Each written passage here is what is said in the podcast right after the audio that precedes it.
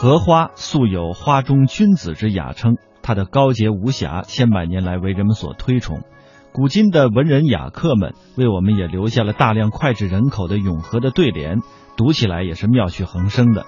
话说当年唐伯虎曾经到一个寺庙当中去游玩，长老呢请唐伯虎在一幅和尚画的出水芙蓉图上题一个字，唐伯虎不禁脱口吟出了上联：“画上荷花和尚画。”但是苦思不得下联，直到清代的时候，蜀中才子才续了唐伯虎的下联，是这样续的：“书林汉帖翰林书。”此联为一个回文联，上联的和尚和荷花的荷，还有上下的上是谐音的，而下联的翰林与呃汉唐的汉以及临帖的临是谐音的。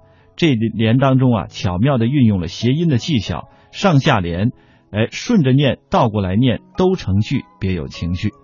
唐伯虎与同时期的另外一位才子祝允明，常常是呃，经常在一起互为对联。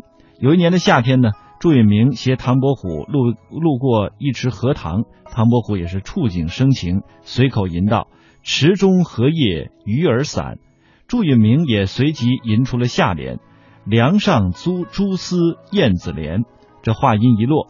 两人不禁是相视而笑，上下联脱口而来，不露刀斧之痕迹，联语幽默自然，妙趣横生。其实很多的文人都爱荷花，那我们今天的节目当中呢，接下来也来欣赏一下国学大师，呃季羡林先生的一篇文章《清韵和韵》的这个《清唐和韵》这其中的一个片段。大家在听的时候呢，不妨将本文当中和《荷塘月色》进行一个比较。荷塘月色写的是月色荷塘的静态，力求描绘出物静之美；而本文当中写荷花从无到有、从弱到小的这样一个繁茂的成长的一个动态，重在表现联合顽强的生命力以及作者由此所得到的欣慰和希望。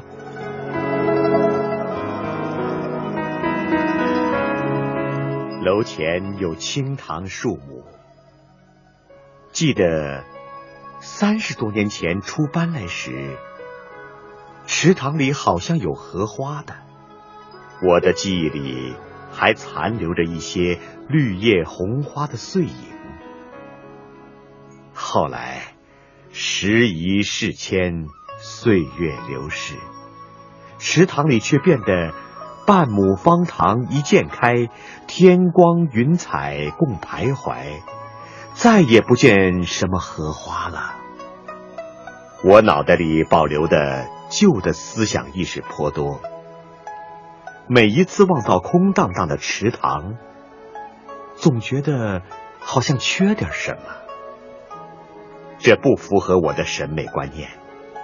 有池塘，就应有点绿的东西，哪怕是芦苇呢，也比什么都没有强。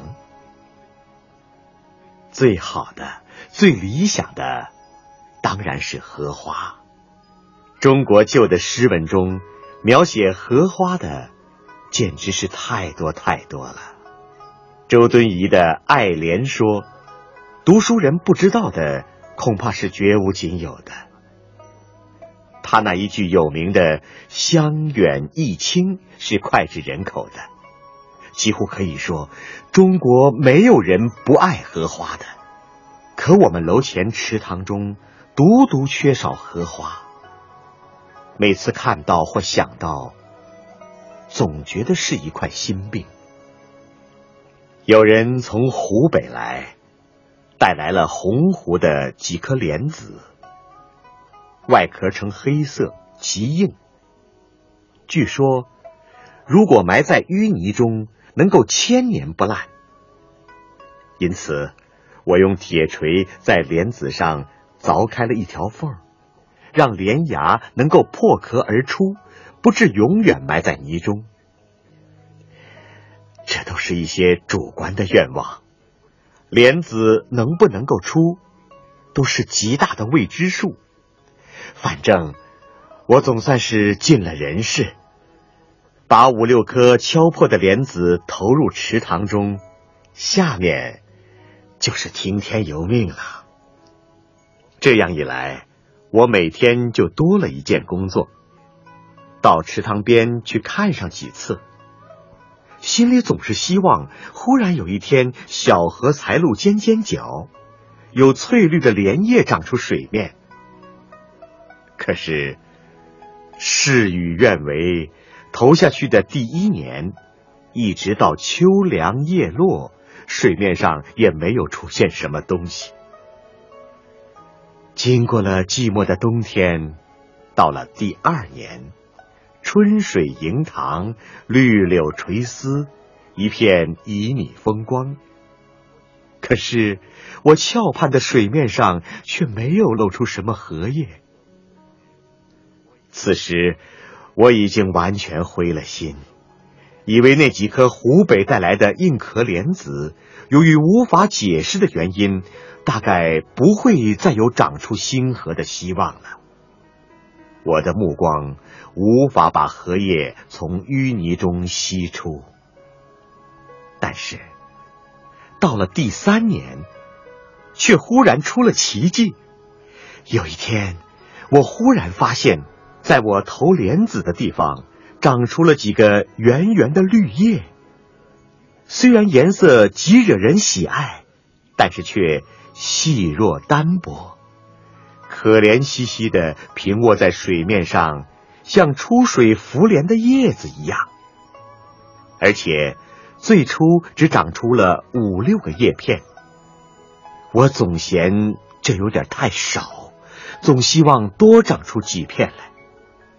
于是我盼星星盼月亮，天天到池塘边上去观望。有校外的农民来捞水草，我总请求他们手下留情，不要碰断叶片。但是，经过了漫漫的长夏，凄清的秋天又降临人间，池塘里浮动的仍然只是孤零零的那五六个叶片。对我来说，这又是一个虽微有希望。但究竟仍是一个令人灰心的一年。真正的奇迹出现在第四年上。严冬一过，池塘里又溢满了春水。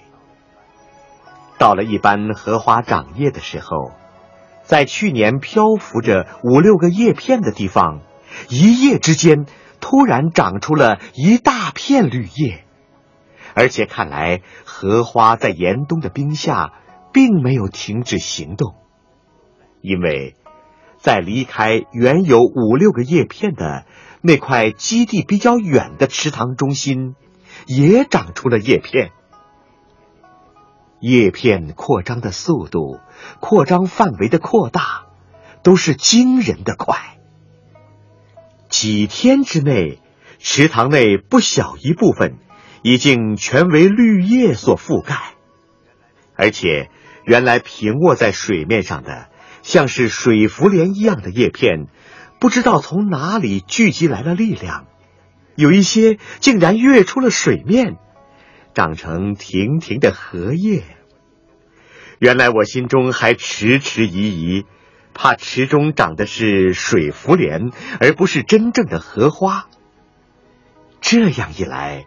我心中的疑云一扫而光，池中生长的真正是红湖莲花的子孙了。我心中狂喜，这几年总算没有白等。